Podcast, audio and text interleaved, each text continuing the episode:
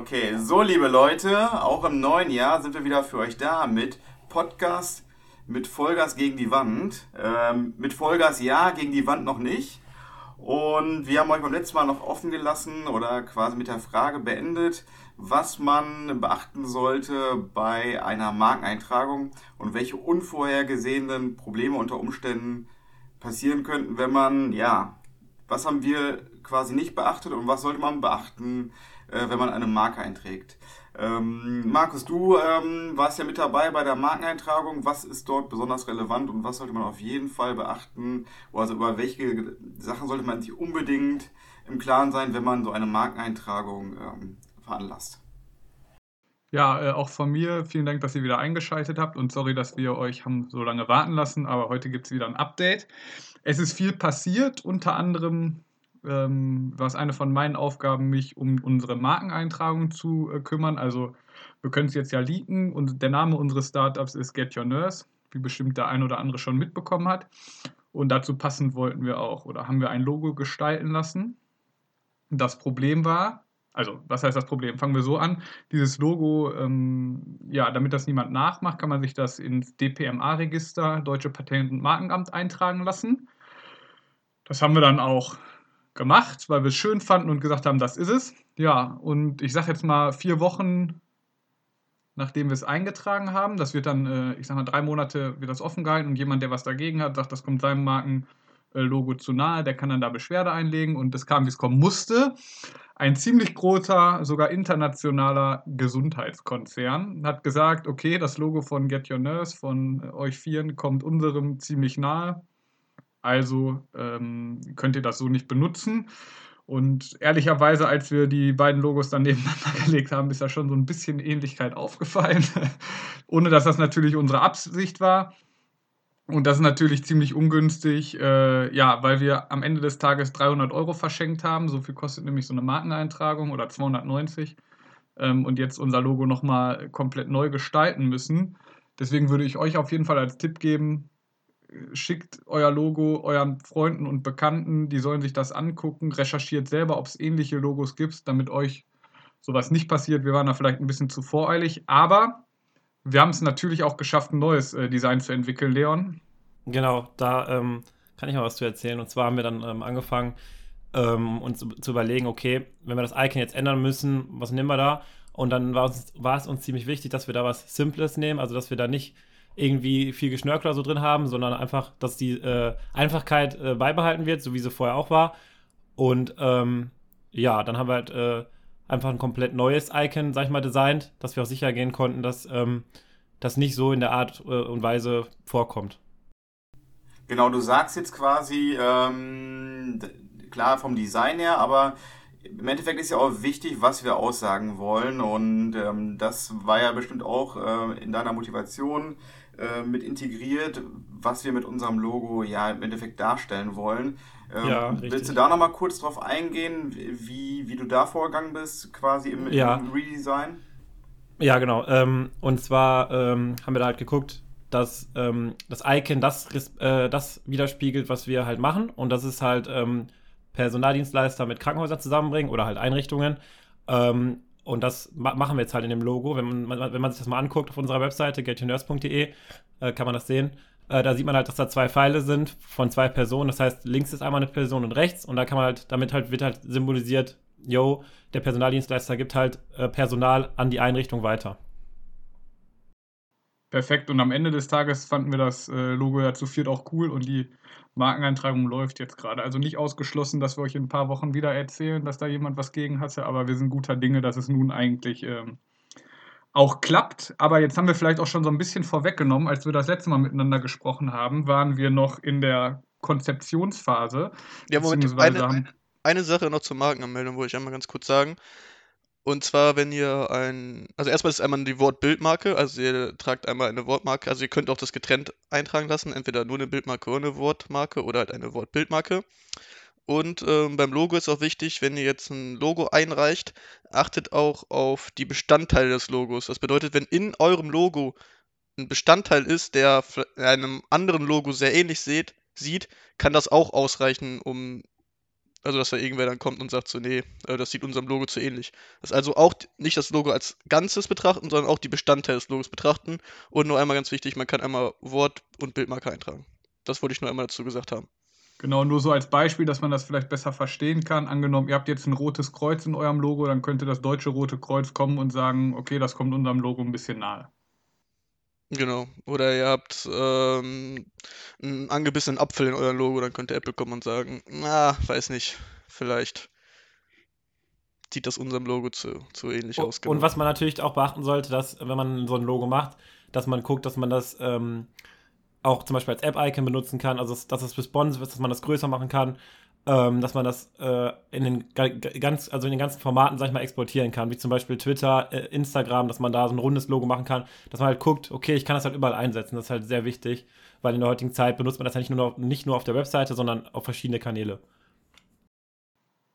Perfekt, so viel dazu. Wenn ihr noch Fragen habt, weil ihr selber ein Logo eintragen äh, möchtet und irgendwie semi-professionelle Unterstützung von uns braucht, slidet gerne in unsere DMs auf Instagram, entweder äh, bei Podcast unterstrich mit unterstrich Vollgas oder auch auf der Get Your Nurse Instagram-Seite at Get Your Nurse. Wir würden uns freuen und helfen euch gerne weiter, damit ihr nicht die gleichen Probleme habt wie wir. Aber um jetzt so eine kleine Überleitung zu finden, wo wir gerade stehen, Leon hat ja schon gesagt, wir sind tatsächlich online, aber mh, ehe es dazu gekommen ist, war es ein langer Weg, Till. Also im, als wir die letzte Podcast-Folge aufgenommen haben, waren wir gerade noch am Programmieren und Konzipieren. Wie sind wir denn jetzt dazu gekommen, dass wir schon live sind? Wie, was ist da so passiert aus Programmiersicht? Genau, also wenn ich mich recht erinnere, war der letzte Stand im Podcast, dass wir in die Testphase gehen oder schon in der Testphase waren, weiß ich gerade nicht genau. Ähm, das haben wir gemacht. Also wir haben ähm, komplett getestet. Wir haben mit ähm, auch echten Kunden haben wir gehabt, die getestet haben, die ihre Meinung dazu gesagt haben, die ähm, verschiedene Prozesse haben wir umgebaut, optimiert und so weiter und so fort. Und ähm, ja, ich sag mal so, das größte Ding, was jetzt auch zum Schluss noch das ein bisschen nach hinten gezögert hat, war, dass wir unsere Serverinfrastruktur umgeändert haben. Nachdem, also wir waren ja die ganze Zeit schon sowieso während der Entwicklung im Austausch mit einem Anwalt, einmal für die AGBs als auch für die Datenschutzerklärung. Und äh, genau, aufgrund der Datenschutzerklärung sind wir dann in AWS gewechselt, ähm, weil wir da einfach dann eine höhere Datensicherheit äh, sicherstellen können durch die Verschlüsselungsmöglichkeiten, die es da bei AWS gibt. Das alles in einer eigenen Serverumgebung aufzubauen, hätte den Rahmen auf jeden Fall gesprengt, oder Leon? Ja, richtig, das kann man dazu sagen. Und ähm, wir wollten, dass es das alles skalierbar ist, dass wir ähm, unsere ganzen Prozesse, sag ich mal, bei einem Dienstleister haben. Ähm, und das haben wir jetzt halt gemacht. Äh, weil wir, bei AWS können wir zum Beispiel auch unseren kompletten Code zusammenbauen. Also man baut ihn halt zusammen. Ähm, also beziehungsweise der wird gebildet, sag ich mal. Und äh, diese ganzen kleinen Mini-Prozesse, die sind jetzt auch alle in AWS drin. Das heißt, wir haben alles komplett in AWS und brauchen nicht äh, verschiedene Dienstleister dafür benutzen. Und äh, unsere ganze Infrastruktur ist dadurch jetzt auch natürlich skalierbar, immer verfügbar. Ähm, und ja, wir haben es alles jetzt da halt rein drin. Ja, ähm, neben, der, neben der Serverstruktur, äh, lass uns doch nochmal zurückgehen zu dem Punkt, wo wir quasi begonnen haben, in, wirklich in die Testphase zu gehen, ähm, wie wir da im Endeffekt vorgegangen sind und was quasi auch für euch wichtig ist, äh, um zu sehen, ähm, ja, welche Hinweise man als äh, Laie in dem Sinne, also als Nicht-ITler, euch geben kann. Ähm, ja, wollen wir noch mal kurz darlegen, wie wir da vorgegangen sind. Also ihr braucht ja quasi konkrete Vorschläge bzw. Optimierungsvorschläge, was besser zu machen ist. Äh, Till, willst du noch mal kurz sagen, wie, wie wir da quasi ähm, vorgegangen sind und wie wir quasi ja, die, die Bugs quasi geclosed haben und was da für euch ja, relevant ist? Genau, also ich würde das so ein bisschen aufteilen. Also einmal beim Testen hast du einmal natürlich das ähm, oberflächliche Testen, sage ich mal.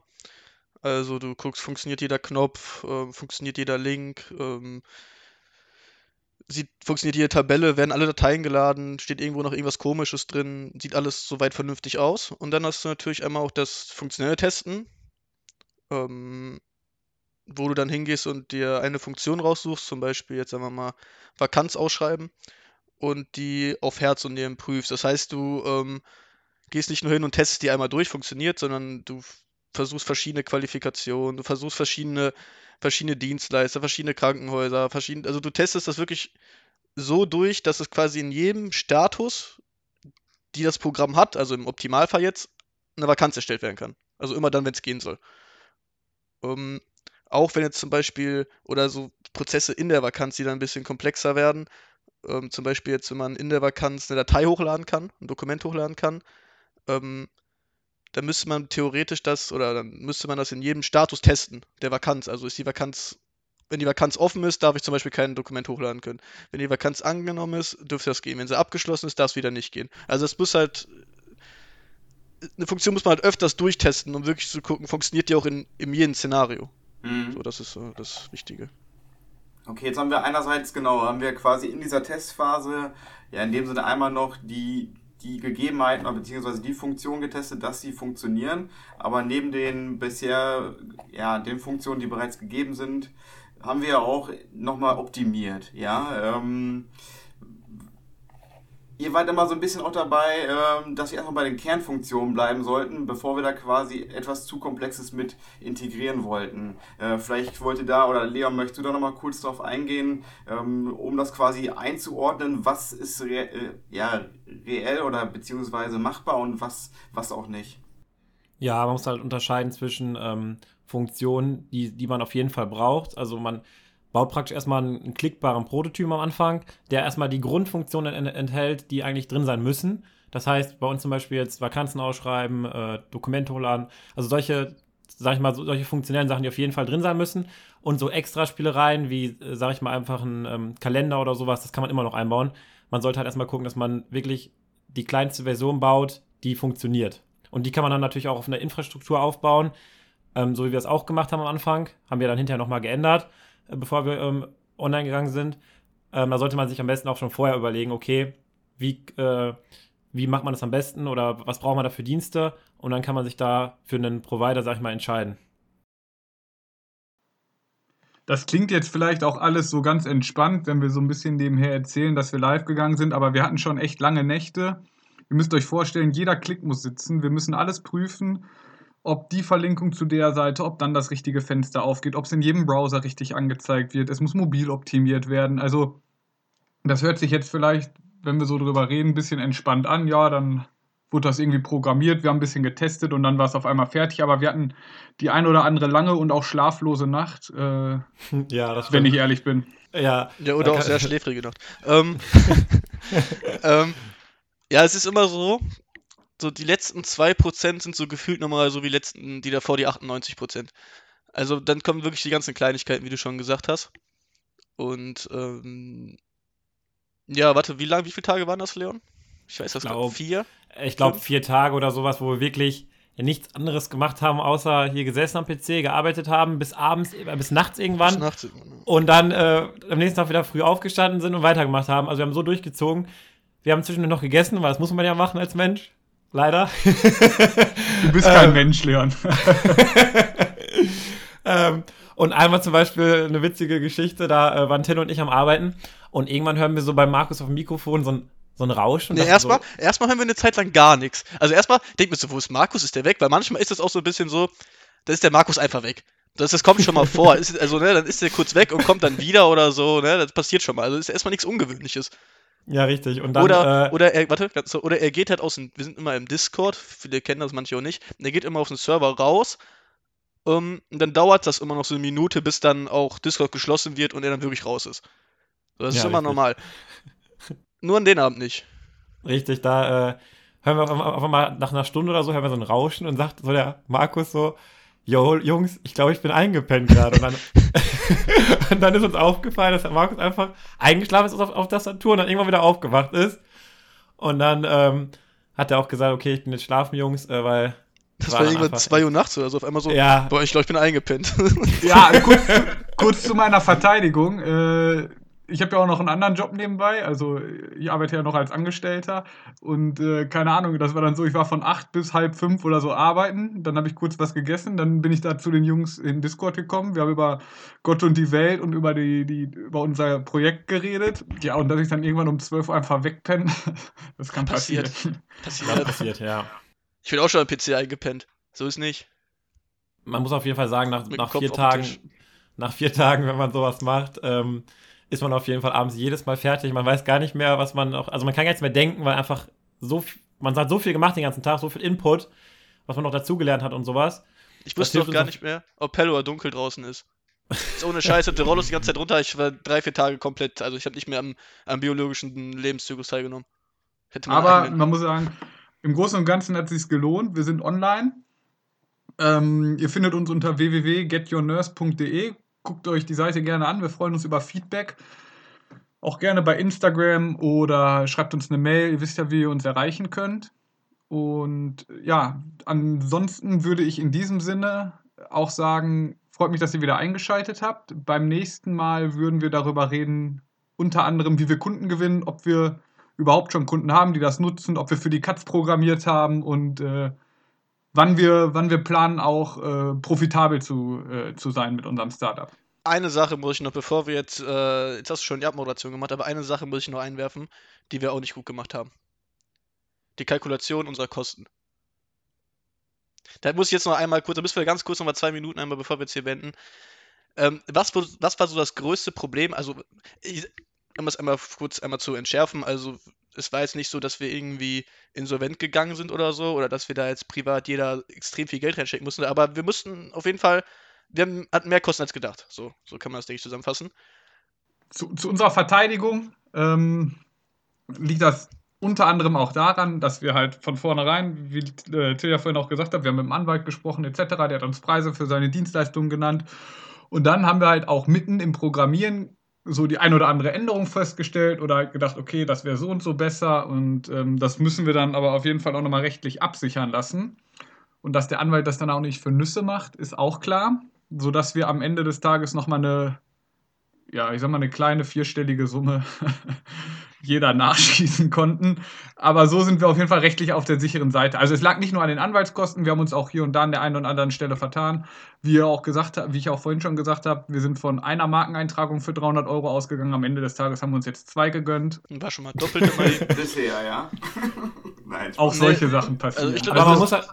Das größte Ding war halt einfach, dass wir ähm, Sachen geändert haben. Beziehungsweise der Plan sich auch ein bisschen geändert hat, jetzt auch mit AWS und so und so weiter und so fort. Ja, richtig, genau. Aber man muss auch dazu sagen, wir sind ja immer noch ein Startup und äh, da können auch solche kleinen ja, Fehler also man muss dazu sagen, erstmal gibt es immer irgendwelche Planungsänderungen. Also es gibt genau. kein, glaube ich, kein großes Projekt, was jetzt sagen wir mal über ein halbes Jahr geht, was äh, ohne Planungsänderungen so durchgeht, auch im großen Unternehmen. Ich kann ich mir nicht vorstellen. Wenn schon, Hut ab. Ähm, und was auch noch hinzukommt, ist, dass äh, ja, also die Planung war ja gut. Also es ist nicht so, als wenn wir äh, keine Planung hatten. Also wir hatten das, der Preview war gut und und und so weiter. Also unsere Planung war schon gut, aber es haben sich halt Sachen geändert. Wir also wir müssen ja, wir können so sagen, wir haben keine Kostenposition gänzlich vergessen, sondern nee, aufgrund von Planungsänderungen ist halt äh, die ein oder andere höher ausgefallen als geplant. Von daher war auch unser Learning für euch.